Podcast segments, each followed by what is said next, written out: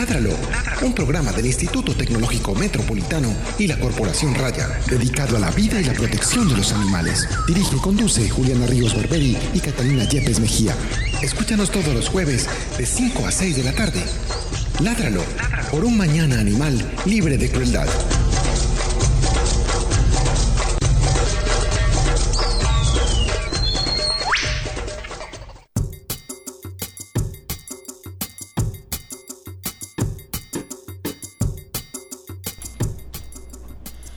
Muy buenas tardes para todos nuestros oyentes. Estamos en Ladralo, un programa de la Corporación Raya con apoyo del Instituto Tecnológico Metropolitano dedicado a la vida y la protección de los animales. Mi nombre es Juliana Ríos Barberi, soy la directora de este programa y además de la corporación y quiero recordarles que además pueden vernos en nuestra emisión en vivo en Facebook y pueden contactarnos a los números al número telefónico 440 440-5135 y eh, también pueden comunicarse con nosotros a través de nuestras redes sociales. Mi nombre es Catalina Yepes, médica veterinaria de la Corporación Raya, codirectora de este programa. Hoy vamos a tener un tema muy especial que son todos esos animalitos que se llaman lagartos o geckos que pues particularmente el nombre gecko no es muy conocido, pues o al menos aquí en nuestra ciudad, pues o en el común de gente, pero vamos a hablar de ellos, vamos a conocerlos, vamos a saber qué animales son, eh, si cómo se alimentan, cómo pues vamos a conocer todas las generalidades de ellos y vamos a ver cómo interactuamos también en nuestra ciudad con esos animales tan bonitos y tan silvestres. Son muy silvestres. sí. Y muy bonitos, a mí también me encantan. Y lástima que como ya hemos condenado unas cuantas veces a mis gatos en este programa, eh, vamos a hablar de los gatos. Vamos a hablar de ellos también, como, no, es que por eso, pues, yo, entre, entre doña Marta, la mamá de Juliana y este programa, definitivamente mis gatos están condenados. No, nadie está condenado, sino que es que todo en la vida hay que reconocerlo. Y los gaticos, sobre todo cuando son gaticos que tienen acceso al exterior, acceso al medio silvestre, pues pueden tener unos impactos devastadores en las poblaciones de animales silvestres, como ya hemos hablado en nuestro programa anterior, a, que a, propósito pueden encontrarlo. Eh, en nuestra página web en www.corporacionraya.org ahí van a encontrar el ítem Ládralo. Y pues ese programa lo hicimos en esta temporada. Entonces se van a la temporada 5 y ahí van a encontrar todos los programas que hemos hecho en esta temporada y también los que hemos hecho en, las temporadas pasadas para que vuelvan a oírlos y se enteren de que hablamos aquí en Ládralo eh, para hablar del programa, hoy tenemos, a, hablar del tema del día, hoy tenemos a una invitada muy especial que se llama Laura. Laura ya estuvo con nosotros hablando de serpientes al inicio del primer, el primer programa de la temporada 5. Sí, eh, fue con Laura, hablamos de serpientes que son animales que han sido bastante incomprendidos, pero el día de hoy pues entonces vamos a hablar de unos que son muy parecidos, pero que tienen patas, que se llama... es que mi abuela... Pequeña diferencia. Mi abuela asegura, asegura que esos también son culebras. No es que eso también son culebras, pero es que ella dice que porque se arrastran. Pero pues esa no es necesidad. O porque son como medio transparenticos o qué. No, que porque se arrastran, porque se arrastran, entonces que también son culebras. Entonces vamos a hablar un poco de ellos y para eso está aquí Laura. Laura, muchas gracias por venir. Hola, buenas tardes. Bueno, mi nombre es Laura, yo soy herpetóloga, eh, bióloga de la Universidad del Valle. Herpetólogo quiere decir aquel que estudia precisamente los reptiles y los anfibios, entre ellos están entonces las serpientes, como ya dijo Juliana, y las lagartijas de las que vamos a hablar hoy. Bueno, empecemos con la pregunta de rigor aquí en Ládralo. ¿Cuál fue la última película que te viste? La última película que me vi fue Mañana.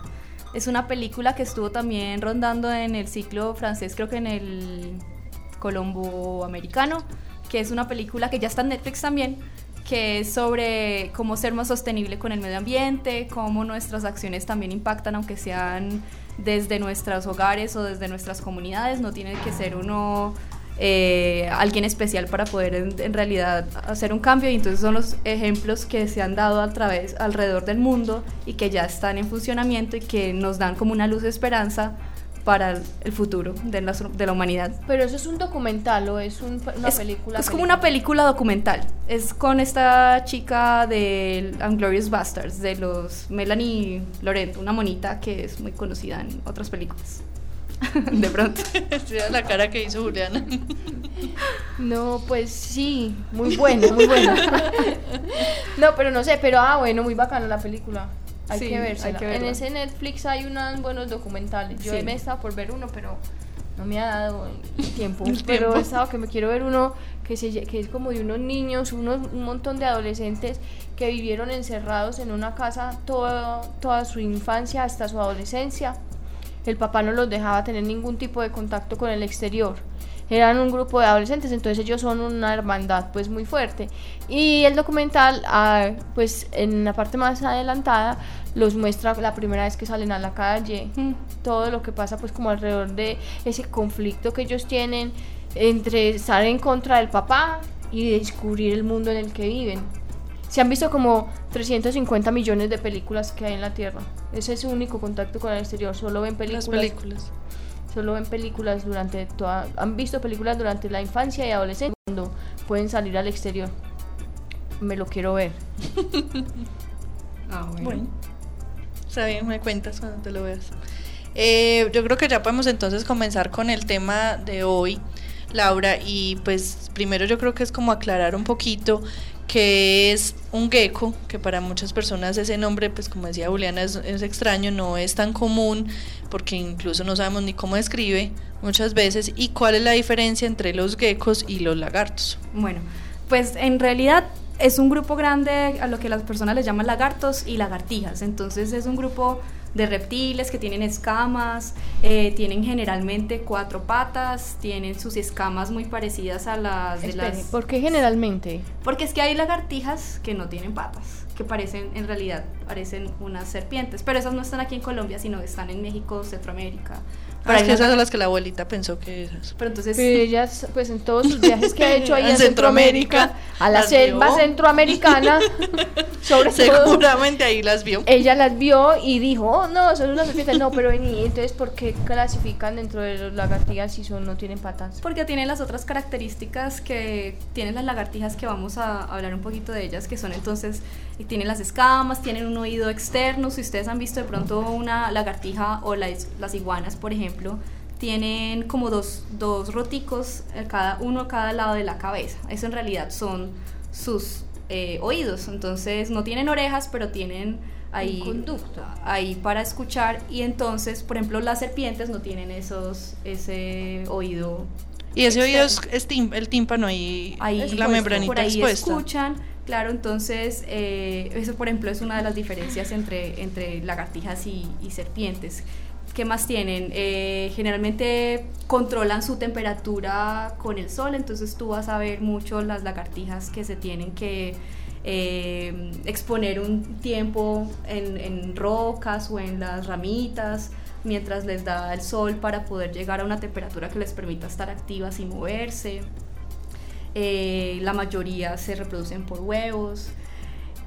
General, todas, casi todas tienen párpados móviles, excepto precisamente los geckos. Los geckos entonces son esos animales que tienen todas estas características que, hemos hablado, pero no tienen unos párpados móviles, de hecho no tienen párpados. Si tú ves los geckos son, por ejemplo, los que nosotros de pronto estamos más familiarizados, que son los que viven en las casas, que son esos que hacen por la noche como así y eh, que son a veces, como lo está diciendo Juliana, un poquito, parecen como si fueran transparentes, son muy claritos, eh, tienen unos ojos grandotes, pero si ustedes se, se ponen a mirar no tienen párpados, son los ojitos siempre eh, Expuestos. expuestos.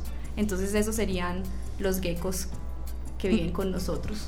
Entonces el gecko hace parte del grupo de lagartijas. O Eh, esa del parte? grupo de lo que comúnmente llamamos lagartijas, sí, habría, haría parte de, de eso, aunque ya este año sacaron a los geckos y resulta que ya no son lagartijas, Mm. sino que son el grupo más cercano a lagartijas. Entonces, pero lo que pasa, está bien de todas maneras llamarlos lagartijas, son esos reptiles de cuatro patas que tienen oído externo, Ujú. eh, podemos seguirlos llamando lagartijas. Laura, ¿y cómo viven? ¿Cuál es su comportamiento y su, su tipo de reproducción? Si son solitarios o viven en grupos. Pues mira, los, las lagartijas en general son más que todo solitarias, eh, son muy territoriales, entonces vamos a ver que los machos tienen su territorio y están constantemente pendientes de que otros machos no vengan, entonces tienen, son geniales porque tienen son muy visuales las lagartijas, ellos muy bien, ven muy bien en colores, de hecho incluso alcanzan a ver en ultravioleta. Entonces ellos, ellos se, se, mandan mensajes a través de su coloración. Hay unos que tienen, por ejemplo, en la garganta unos pliegues de colores que se llaman los anolis, eh, que aquí algunos, en, en, algunas eh, partes los llaman camaleones, que no son camaleones, los camaleones son de África, pero entonces los llaman camaleoncitos. Eh, y por ejemplo entonces ellos se comunican con esa, con esa gula de la garganta y se mandan mensajes entre los machos como diciendo aquí estoy y por ejemplo si otro macho viene entonces se le mandan esos mensajes y pueden incluso llegar a atacarlos y morderlos. Eh, generalmente cada cual está por su lado, se, se encuentran en las temporadas reproductivas, los machos también utilizan esas comportamientos, incluso algunos hacen, mueven mucho las cabezas, hacen como eh, la cabeza arriba y abajo como las iguanas y también pueden atraer a las hembras de esa, de esa manera y, y, por ejemplo exponen partes coloridas de su cuerpo para atraer a las hembras en época reproductiva y se aparean. Entonces cuando se aparean también es muy chévere porque generalmente el macho muerde a la hembra por el cuello, la tiene ahí como inmovilizada un poquito. Sostiene. La sostiene y pues ahí entonces ahí la cópula y la lagarta lagartija, hembra se va. Después sí tiene los huevitos. Hay unos lagartos que no, la mayoría ponen huevos, pero hay otros lagartos que los retienen adentro las hembras y después dan a luz son las, las lagartijitas que se llama ese método o se llaman ovovivíparos y hay otros incluso más chéveres que tienen las lagartijas vivas, como casi como nosotros son vivíparos, entonces tienen las lagartijas, pero son más raros. Em, son muy muy variados, entonces generalmente ellos ellos se miran, hacen como si fueran lagartijas, por eso se llama hacer lagartijas, es en realidad ah, hay unos ¿Ah, eh, lagartos que cogen y, y ponen sus paticas en el suelo y suben y bajan el cuerpo y así se... Cuajitos. Tienen muy desarrollados sus, sus bracitos y así se mandan señales a las hembras para atraerlas y a los otros machos como para que no se les metan mucho en su territorio. Laura, ¿en qué distribución geográfica están en todos los climas, en todos los eh, continentes? Hay lagartijas en todos los continentes excepto la Antártica, pero generalmente están restringidos hacia la parte de hacia la parte como no tan no tan frías, porque como las habíamos habíamos hablado no son muy buenos como manteniendo su temperatura eh, solitos. Entonces necesitan del sol y necesitan de una fuente de calor en donde que puedan, que puedan eh, ayudarles a mantener su temperatura. Entonces, aunque están en todos los continentes, no están restringidos a no estar muy al norte y no están muy al sur tampoco. Pues no haga mucho frío. Donde no haga mucho frío y donde no hayan como inviernos eh, tampoco muy, extremos. Sí. ¿Y qué comen? ¿De qué se alimentan? Las lagartijas pueden comer, así casi que comen de todo. Entonces, la mayoría son carnívoros, entonces son comen más que todo insectos, casi que la mayoría comen insectos, entonces comen arañitas, comen eh, saltamontes, comen hormigas, comen gusanos, pues pueden comer de, de, todo tipo como de artrópodos, pero hay unos que pueden comer también hojas, frutos, flores y también pueden incluso llegar a comer otros, otros animales como mamíferos. Los más grandes pueden llegar a comer ratones y, e incluso, por ejemplo, los dragones de Komodo, que son de los lagartos más grandes que están aún vivos, eh, pueden llegar a, matar eh, grandes mamíferos. Pero esos de Komodo son unos animales muy violentos. Pues no ellos, sino su mecanismo de asesinato. Eh, pues lo que pasa es que... Pues no violento, es cruel más bien, es lento y doloroso. Lento y doloroso. Lo que pasa es que, bueno, ellos tienen, sí, la, tienen veneno, entonces ya se, ya se confirmó que sí tienen, tienen unas glándulas de veneno que utilizan como para matar a su, pues para inmovilizar un poco a su víctima y eh, hacer que no coagule muy bien, entonces hay como una hemorragia inicial, pero sí lo que aparentemente termina matando a la presa es esa infección tan grande que les da porque ellos mantienen muchas bacterias, en su saliva, entonces esa, mm, esa infección mata también a sus presas. O sea, es una combinación. Es una, Una combinación, combinación. Porque yo siempre supe de las bacterias. No del veneno como tal, sino siempre pues como que la mordida era tan cargada de, de bacterias que acababa pues como Sí, esa matando al animal de fue una sepsis. Como la hipótesis que se mantuvo mucho tiempo, pero fue creo que hace, hace recientemente que entonces se pusieron a mirar y si hay veneno y el veneno pues no necesariamente los mata rápido, pero está, está ayudando inicialmente a que no a que el animal pierda sangre, además porque esos dientes también hacen unas heridas muy grandes, entonces si no hay coagulación el animal va a empezar a perder sangre y va a morir relativamente rápido y el veneno también al paralizar va a ayudar a que el animal pues pueda seguir mordiendo y eventualmente también matarlo.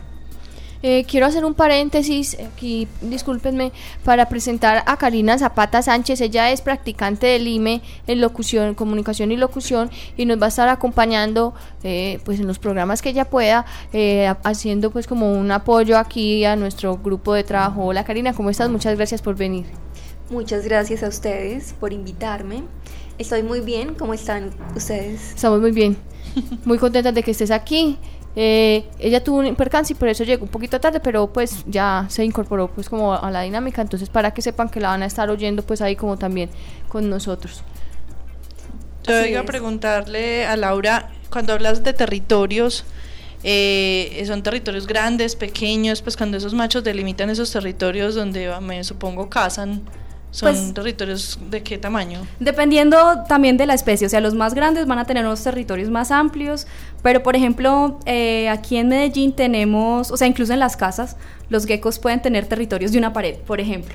Entonces, eh, a mí me ha pasado en, en la casa de mis papás que en una habitación hay de pronto, en cada pared hay un cuadro. Y entonces resulta que cada pared tiene su, su dueño. Y entonces ellos se cuidan esa pared y se, y se hacen sonidos. Y si uno de ellos va a la otra pared, entonces Hay ya una pelea. se arma la pelea. Se Entonces de- depende, general, o sea, los pequeñitos tienden a tener territorios más pequeños, o sea, por ejemplo aquí en Medellín, yo no sé si ustedes han visto, aquí en Medellín nosotros tenemos una lagartija que es, es está solamente en Antioquia, que se llama la Anolis, Anolis del hermano María, que es una la lagartija, la lagartija del anuncio, que esa foto yo la tomé cuando estaba haciendo mis Es estudios muy con ella. bonita, yo ni Es siquiera muy me hubiera bonita, podido tiene- imaginar que fuera de aquí. tiene una gula naranja. Los machos eh, la, la exhiben precisamente ahí. Ahí él estaba haciéndome a mí, él dándome el mensaje de que yo Pero- estaba muy Pero cerca. te vio una cara de lagartija. No, es, es que este macho estaba, no quería, no quería irse de su poste. pero es bien bonito. Y yo me le estaba acercando mucho, entonces el primer, el primer mensaje que ellos mandan es, oiga, usted está muy cerca, no se acerque. Y ya si uno sigue ahí, él se va, porque pues ya uno lo ve muy grande. Pero entonces este Anolis es un solo Anolis que está aquí en Antioquia, se llama Anolis de- del hermano María, Nicéforo María, se llama Anolis mariarum, y él en algunas zonas es, puede ser tan común que uno lo ve precisamente en un postecito de las de la, de la finca y a los dos postes hay otro macho y a los dos postes hay otro macho, entonces están relativamente cerca entre ellos. Y las hembritas no están a veces tan alto en los postes, sino que están eh, como en el pastico o en los postes, pero en la parte más baja. Entonces pueden ser muy comunes.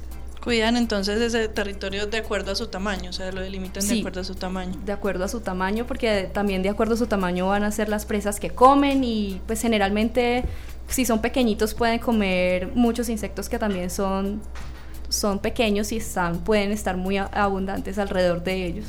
Y la captura de esos insectos, generalmente es, lo que uno ve es más, eh, utilizan más que la lengua.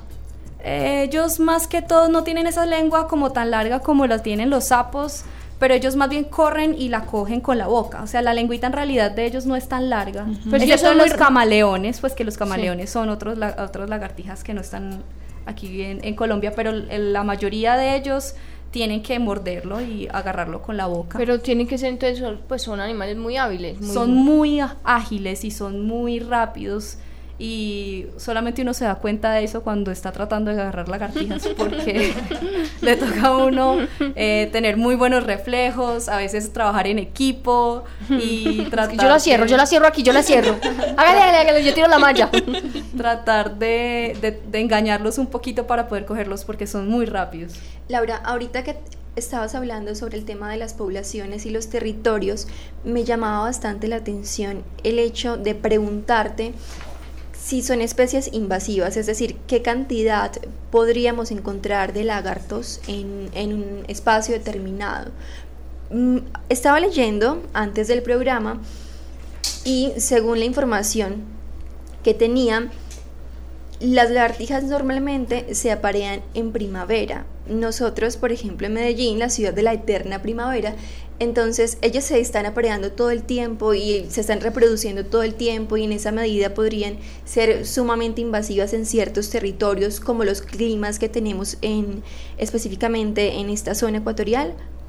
Bueno, mira, lo que pasa es que el, término invasor es, eh, se aplica generalmente a animales que no pertenecen acá. Se, sí pueden ser eh, de pronto reproducirse en algunos momentos más que en otros y ser como muy abundantes, lo cual es muy bueno, sobre todo si, si son especies de acá, porque eh, pues son alimento de otros animales. Entonces, si hay lagartijas, va a haber, más aves y pues eh, va a haber alimento para otros animales. Entonces no, de pronto no, para por lo menos este, este eh, lagartija de Medellín no sería como bueno llamarlo invasor. Em, pero entonces los estudios que se han hecho aquí, para, para responderte a tu pregunta, los estudios que se han hecho aquí por lo menos en Colombia y en eh, y en el trópico es que está muy ligado a las épocas de lluvia. O sea, de pronto no está ligado porque obviamente no tenemos estaciones, pero sí tiende a haber una dependencia de, eh, en épocas de lluvia. Este en particular fue el que yo estudié cuando me iba a graduar de, biología y encontramos que se reproducía en época seca y en época lluvia, entonces aparentemente todo el año se están reproduciendo. Eh, y es muy bueno precisamente entonces porque entonces va a haber comida para búhos, va a haber comida para halcones, para incluso las mirlas. Eh, pueden comer de estas lagartijas eh, y otros mamíferos como miquitos, pues ellos contribuyen notablemente al sostenimiento del ecosistema. Al sostenimiento de otras especies. tengo otra pregunta, Laura. ¿Sabes específicamente ¿Cuántas especies de lagartijas hay en el Valle de Aburrá y en Colombia? Eh, sí, antes, antes de responderte a esa pregunta me gustaría que termináramos de hablar del, término invasor. Que, Yo quiero hablar de eso. Porque resulta que nosotros sí tenemos lagartijas aquí en Medellín que son invasoras, que no pertenecen a Colombia, que vinieron del Asia, por ejemplo, o sea, los geckos que nosotros tenemos en la casita no son de no son de aquí de ni siquiera pues de, de Sudamérica, sino que vienen de, de Asia. Y se han se han les ha ido muy bien, se han reproducido mucho y han estado colonizando pues otros continentes, incluso llegaron a Estados Unidos y ya están en Europa. Eh, y en algún momento sí pueden llegar a ser un problema cuando compiten con los, las lagartijas locales. Eh, aquí, por lo menos en Medellín, eso está como en, en, veremos, o sea, si en realidad son, son nocivas para las poblaciones locales, porque como están en las casas y en realidad, pues, geckos de pronto eh, que vivan en las casas nativas de nosotros aquí en Medellín, no, hay muchos.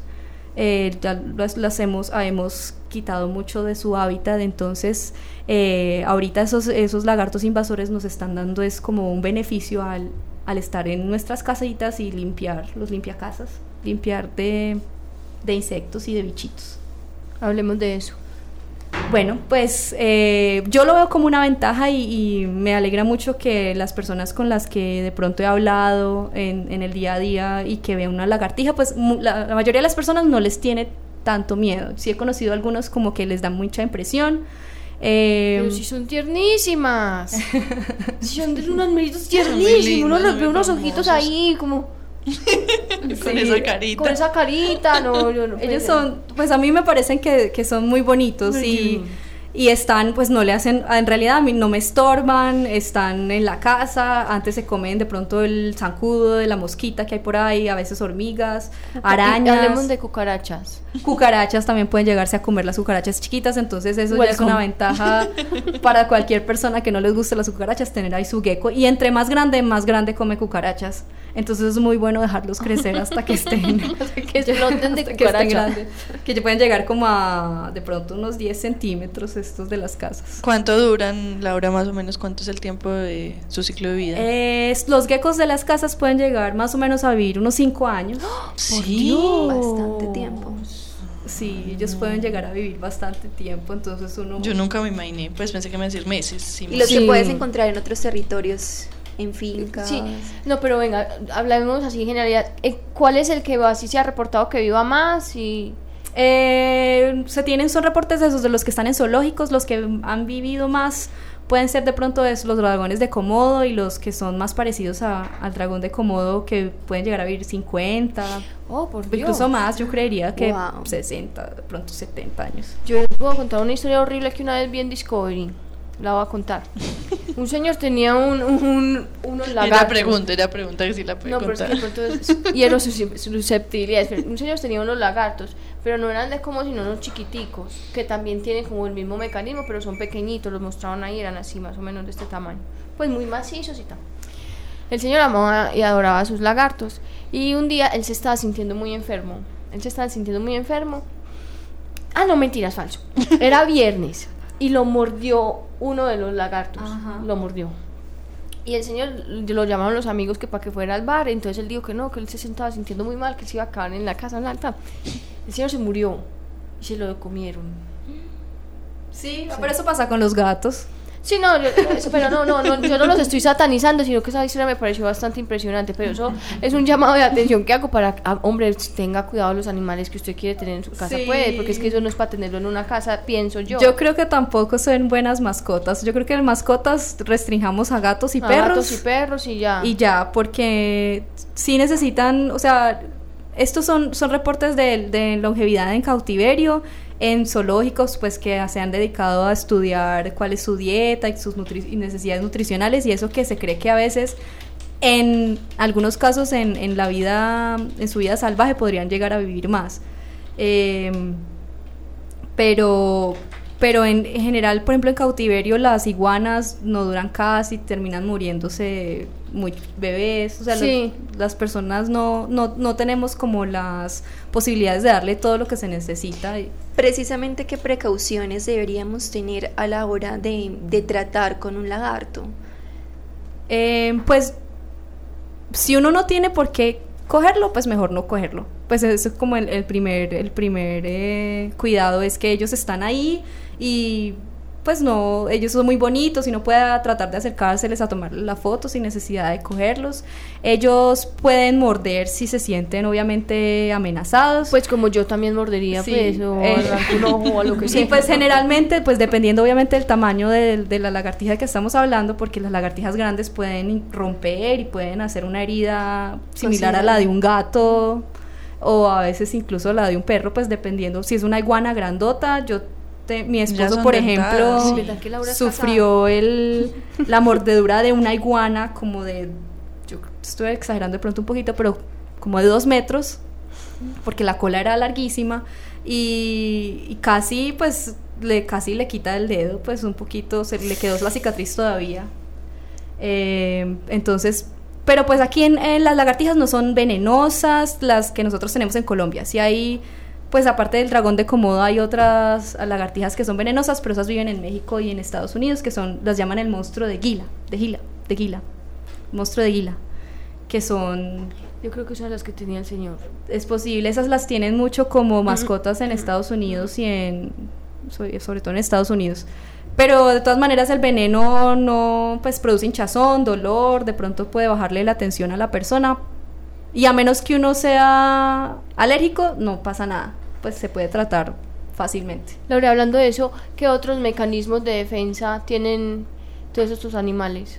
Ah, bueno, otro cuidado y precisamente porque tienen este mecanismo de defensa que es soltar la cola, otro cuidado a la hora de manejar un lagarto es no agarrarlo por la cola porque les hace uno daño porque ellos van a tender a soltar la ¿Y cola. cómo hace para soltar la cola? Resulta que eh, la mayoría de lagartijas, pues como de su método de, de mecanismo de defensa, tienen o la cola colorida, entonces hay unas que tienen las colas azules, o hay unos, por ejemplo, que son unos gequitos que sí son de nosotros aquí colombianos, que sí están aquí en Medellín, que son de cuerpito negro, cabecita como roja, y tienen la puntica de la cola blanquita. Entonces ellos generalmente están moviendo mucho la colita eh, como para atraer atención a la cola, cosa que si cualquier depredador los va A capturar. a capturar, es más posible que los capturen por la cola y entonces eh, evitan como perder una parte vital, pues que en vez de que el ataque llegue a la cabeza, pues va a, a llegar a la cola y les da una posibilidad de Escapar. escapar. Entonces lo que pasa es que la cola de ellos tiene como unas zonas especiales entre vértebra y vértebra donde es fácil que se, se separen. Entonces, en el momento en que uno agarrarlos de la cola, eso se va a separar. Ellos tienen ahí un mecanismo para que no pierdan mucha sangre. eh, y, pero la cola se va a seguir moviendo. Es impresionante. Y entonces, si la Entonces cola se sigue engañan por moviendo- completo. ¿Cómo? Engañan por completo Engañan, al, al entonces- depredador. El depredador va a estar ahí. Eso pasa a veces con los gatos, que el gato entonces se, Exacto. se pone a jugar con la cola. Mira, am, con mis gatos pasa algo muy particular. Todas las semanas toman un gecko y se ponen a jugar con él. Entonces yo trato de que, de que no lo maten. Normalmente es lo que ocurre al final. Cuando puedo, puedo estar en presencia de la situación, tomo el gecko y lo llevo a una zona segura. ¿Está bien que haga eso o no? Sí, si uno puede quitarle el gecko al gato, es mejor. Pero mm, tal vez el gecko no podría Vivir. Eh, a- as- exacto, si fue herido, eh, estar en malas condiciones y eso sería pernicioso para él, o qué se debería hacer en esa situación en específico. No, pues eh, la situación es, si el gato está jugando con una lagartija, tratar de quitarle la lagartija al gato y llevarlo a un sitio donde el gato no lo pueda volver a, a encontrar. Eh, ya ahí que pues el gecko esté herido, los- las lagartijas en general son muy resistentes, son supremamente resistentes al dolor, a las heridas, generalmente sanan muy rápido. Entonces, pues darle uno la oportunidad de que sobreviva el, el gecko. Y la otra pregunta es, cuando los gatos juegan con ellos, ¿podrían, no sé, resultar eh, envenenados por medio de los mecanismos de defensa de los geckos? No, no porque en- eh, recuerda no que aquí en Colombia por lo menos no tenemos lagartijas venenosas y los únicos venenosos están son son unas lagartijas grandotas en, en México, Que más Estados fácil Unidos Se comen ellas el gato. y más fácil se comen ellas el gato, sí. Entonces aquí no hay problema con que con que jueguen, aunque no deben jugar con no, los no, no lo hagan las gatos. lagartijas. Laura, yo te quiero preguntar una cosa, y es- yo no sé si me lo estoy inventando. ¿Ellas tendrán, o sea, reportado algún mm, mecanismo en el que ellas se hagan la muerta? Eso iba a decirles. Eh, se quedan inmóviles, sí se pueden, sí hay algunas lagartijas que se quedan inmóviles. El, el primer eh, como reacción de ellos es tratar como de quedarse quietas. Ellas están mirándolo a uno, tratan de quedarse quietas, eh, esperando pues que uno no las haya visto, porque generalmente tienen un color muy parecido al de su entorno. Y ya si uno sí está muy cerca, pues salen corriendo. Pero yo lo digo porque, mira, yo he visto que yo sí peleo, pues, y, y los persigo y les pego y todo, para que no se coman las lagartijas. Pero yo he visto, una vez, había una ahí y yo dije, ay, la mataron estos asquerosos. Dice patas mataron". para arriba y todo. A mí también Muerta, me ha tocado. Y al, al cinco segundos ya no estaba ahí. Entonces pensé que de pronto era que se tizaban. Sí, a mí me ha tocado patas para Como arriba para que el y gato la ya saco, diga, no, ya se murió. ya pierda la ah, atención. Puede ser. Pero pues los animales evolucionan y tienen sus truquillos. Pero yo sí, pues ya lo he visto dos veces que está ahí y, y bueno, los gatos ya como que pierden el interés y salen y se van. Entonces, a ver, yo no la recojo en el momento porque me da mm, física pereza. Pero ya después voy y ya no está, ya no está. Puede Y ser, ellas, ellas pueden entonces, eh, sea, también se cansan mucho. Lo que pasa es que puede ser no necesariamente un mecanismo de defensa, sino que los, los reptiles en general tienden a, gas- a- a cansarse muy rápido. Impresión, no sabría eso. Entonces puede ser que ya, o sea, definitivamente no le dio para escapar y está cansada y lo bueno es que entonces el gato pues va a dejar de jugar con ellas, aunque pues en mi caso mi gato sí no, como que no, no las- come de ningún de cuento. No No, las come que deja- haga el muerto. Pero son muy poquitas las que ha matado, menos mal. No, los míos sí, Eh. los míos sí pierden interés por completo y me ha tocado sacarla, o sea, ponerla en otro ambiente e inmediatamente se mueve y sale corriendo. O sea, yo juraba que ya estaba muerta, la pongo afuera y, y se activa. Pero sí puede ser también que está muy cansada, pues se les agota su energía después de luchar contra, Ay, no, es que esos gaticos. contra más de uno. Eh, Laura, hablemos un poquito de lo que contábamos de su función en los ecosistemas. Pues sabemos que ya el beneficio que están generando en nuestras casas por fuera, entonces también en el entorno, ¿qué, función principal tiene? Sí, ellos son principalmente eh, controladores de muchos insectos, de muchas poblaciones de, de invertebrados, entonces que esa es principalmente su comida. Aquellos que que pueden, algunos comen frutos, entonces pueden ser dispersores de algunas semillas o incluso polinizadores. Hay unos que comen flores o toman néctar, entonces pueden servir como polinizadores. Eh, y pues principalmente son comida de, de muchos otros animales. O sea, esa también es, es, una función muy importante, incluso de nosotros. O sea, nosotros en algún momento, en algunas partes aquí de Colombia, comen iguana mm. y huevos de iguana. Mm. Sí. Eh, prohibido, y prohibido. Y en otros pues países también pueden representar una importante fuente como de, de alimento para las personas. Todo mientras pues se haga de la forma adecuada, pues por ejemplo, si aquí la gente le gusta comer iguana, deberían tener criaderos de iguana, porque son, pues se pueden reproducir relativamente fácil. fácil. Laura, eh, que en general, ¿qué tan vulnerable en cuanto a, temas de conservación están los lagartos? Sí son vulnerables porque aquí todos los animales que viven en bosque están prácticamente en peligro, porque nosotros eh, todavía hay falta conciencia en la parte de, de, conservación de las zonas de bosque. A nosotros nos encanta ver es el potrero sin árboles y también ha expandido mucho para la parte de ganadería, de, cultivos y aquí sobre todo en la parte de, zona urbana. Infraestructura. Ya vemos que, por ejemplo, se están subiendo hacia la parte del escobero, se están subiendo hacia la parte pues de la estrella, o sea, y todas esas zonas que tenían rastrojito, que tenían eh, bosque van a desaparecer y muchos, la mayoría de los lagartos que tenemos nosotros aquí en Valledurra, que era la pregunta de Karina. Eh, nosotros tenemos alrededor de por ahí unas 18 especies de, lagartijas aquí en el Valle de Urra y las que vemos comúnmente asociadas a, las casas son muy poquitas. La mayoría están en bosque, en zonas con hojarasca, entonces si esas zonas desaparecen, pues ellos también desaparecen. Tienden a desaparecer. Entonces sí, ahí es la invitación es a, que no nos estorben los árboles, a que no nos estorben los bosques, a tratar de, buscar precisamente cómo conservar esas zonas, hacer más zonas de reserva eh, o, tener una casa, o sea, si uno va a tener un lote, tener una casa más pequeñita y dejar más espacio para, para el bosque. Para el bosque, para que puedan Pero vivir ¿cómo vamos a tener una casa más pequeñita? ¿No ve que hay que meter 35 millones de vestidos, 44 millones de pares de zapatos, 35 millones de ollas, unos muebles para que venga toda la comunidad a sentarse en ellos? Sí, ¿no? Y para mantener como limpiando la casa. Sí, pues, no, barrer y trapear todo el día. todo el día, todo el, todo el día en función del destino. Y de como cuatro pisos. Muy bacano. Cinco habitaciones para tres personas. Exacto. Algo así.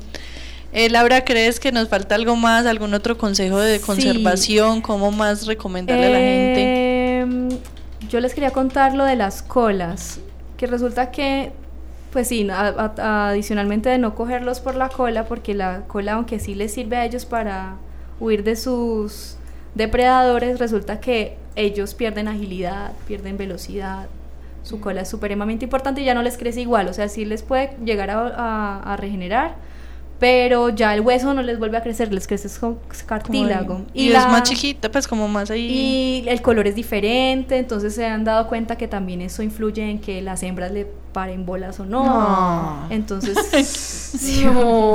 pobrecito. Tendrán menos posibilidades de reproducirse. Menos posibilidades de reproducirse, entonces pues eso los afecta mucho, entonces tratar de no cogerlos si no es necesario.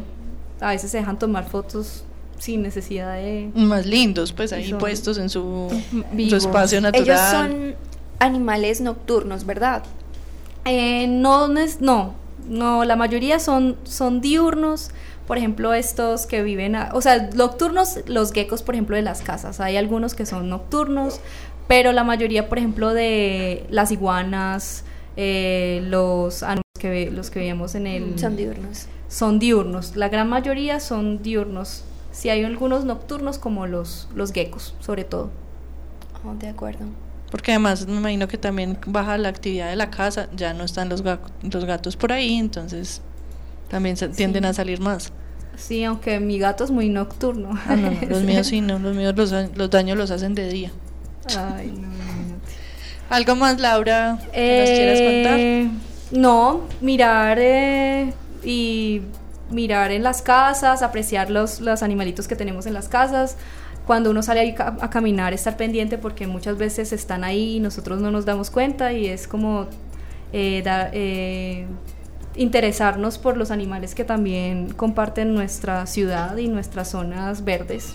Esa Sí. es como la invitación. Es el llamado que siempre hemos hecho en este programa a entender que no vivimos solos en este planeta, sino que estamos acompañados de un montón de criaturas impresionantemente asombrosas que también tienen una función, pues que de hecho tienen más función que uno que no vino sino a, Destruir. a destruir y a, y a consumir y que, y que nos acompañan y que nada más pues porque tienen el mismo derecho a estar aquí, pues uno tiene que tender a respetarlas, a valorarlas y a cuidar sus ecosistemas. Tenemos una llamada. ¡Wow! ¿Hace cuánto no nos llamaban? Aló, buenas tardes. Aló. Sí, buenas ¿cómo tardes. están? Sí, hola, ¿cómo están? Muy bien, ¿y usted cómo se llama? Ten- Tengo que decir el nombre y todo. No mentiras, Alejandra. Ah, Eh, oh. Yo tenía una pregunta. Sí, señora. Es que eh, los, los geckos comen comidas así, por ejemplo, uno, yo dejo en la cocina, uno sé, un pedazo de bocadillo, ellos comen, es que yo tengo a, un conocido que dice que son lagartijas que se les que, se le comen unos unos bocadillos. No, eso sería muy raro. Por lo menos los viejos que viven en la casa con nosotros eh, no tienden a comer pues bocadillo ni pues arroz. Pero sí a veces uno los, los podría encontrar de pronto si uno deja ahí comida y las hormigas han llegado ahí porque ellos están comiendo las hormigas. O se están comiendo las mosquitas o se están comiendo... Sí, más que todo hormigas o moscas son lo que le llega a uno si uno deja el plato ahí, por ejemplo, de un día para otro. O Yo creo que eso estaría- cucaracha. O cucaracha. Entonces estaría... Ah, sí, pues sí, eso pensé yo, sino que le estaban echando la culpa y que, que tenía que matar los geckos, que porque eran ellos que le estaban comiendo los bocadillos. No, yo creo que le debería echar la culpa a alguien más. Alguien en la casa se le está comiendo los bocadillos. Alejandro, muchas gracias. Los geckos No, le están no, haciendo un ok. favor. Bueno, Sí. Le están bueno, limpiando la chao. casa. Chao, gracias Alejandra. Bueno, Bueno. Laura, muchísimas gracias pues por haber asistido al programa. Nos gusta mucho cuando venís porque son temas muy interesantes que a mí particularmente me encantan los todo lo que son los la herpetología, pues no sé nada pues, pero pero me gustan los animales que representa esa rama de la biología. Ah, muchísimas gracias por invitarme y yo también estoy muy contenta de haber venido.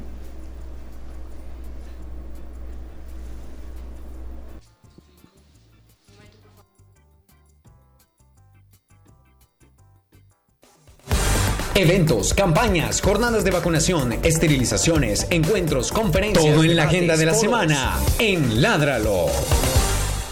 Bueno, eh, queremos recordarles que el día de mañana empieza el evento que estuvimos hablando aquí la semana pasada, que es el empezó el Festival de las Aves.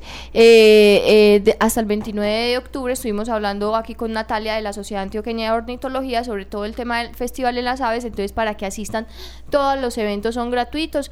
Va a estar en EAFIT, va a estar en el Parque Explora y hoy pues ya se acabó, pero ya eh, pues para que asistan a todos esos eventos que de verdad son muy importantes y muy valiosos en nuestra ciudad, una ciudad que es tan biodiversa en términos pues de aves. Todos los eventos son gratuitos y pueden encontrar la, la programación del evento en www.festivaldelasavesmedellin.com slash, slash programación. Ahí van a encontrar todo lo que se va a hacer alrededor de las aves y que muchas gracias a la Sociedad Antioqueña de Ornitología por abrir estos espacios pues como tan educativos en torno a los animales. Eh, y como siempre les recordamos que estamos en campaña, estoy con Isla Fuerte para que patrocinen la cirugía de esterilización de un perro de un gato de Isla Fuerte Bolívar. Vamos a estar allá y nuestra meta son 300 animales para que nos apoyen. Cada patrocinio tiene un valor de 60 mil pesos y cubre la totalidad de la cirugía de un animal. Estamos retrasados, quedan 36 días y nos faltan 200, et- 230 patrocinios. Eh, pues hombre, ayuda. Help. Por favor, estamos necesitando el apoyo de, de todos ustedes, de toda la comunidad y que, y que pues finalmente eh, entre todos patrocinemos a lo que siempre hemos dicho, si no puede usted solo dar un patrocinio, pues reúnase con familiares, reúnase con amigos y entre todos patrocinan a uno de los animales que la, el- la comunidad de Isla Fuerte está esperando nuestra visita. Bueno, y muchas gracias a todos nuestros oyentes por haber escuchado nuestro programa. Por supuesto a Laura, Karina y a usted también, Catalina. Muchas Ay, gracias gra- por haber gracias, venido. Eh, los- nos escuchamos el próximo jueves con otro tema de, de protección y... eh, Andrés. Ay, no, los agradecimientos, aprovechemos. Agradecemos mucho a Pilar Sepúlveda por la realización del programa, a Gretel Álvarez por la publicidad que hace de nuestro programa cada semana, a Andrés Camilo Puentes por la voz en off de nuestros cubrimientos y a eh, Carlos Pérez por el cabezote a José Julián Villa por la música de fondo. A todos ellos muchas gracias, a ustedes también. Eh, nos volvemos a ver por eh, la transmisión en vivo de Facebook y nos volvemos a escuchar a través de ITM Radio el próximo jueves. Muchas gracias. Chao. Chao. Ládralo, un programa del Instituto Tecnológico Metropolitano y la Corporación Raya, dedicado a la vida y la protección de los animales. Dirige y conduce Juliana Ríos Barberi y Catalina Yepes Mejía. Escúchanos todos los jueves de 5 a 6 de la tarde. Ládralo, por un mañana animal libre de crueldad.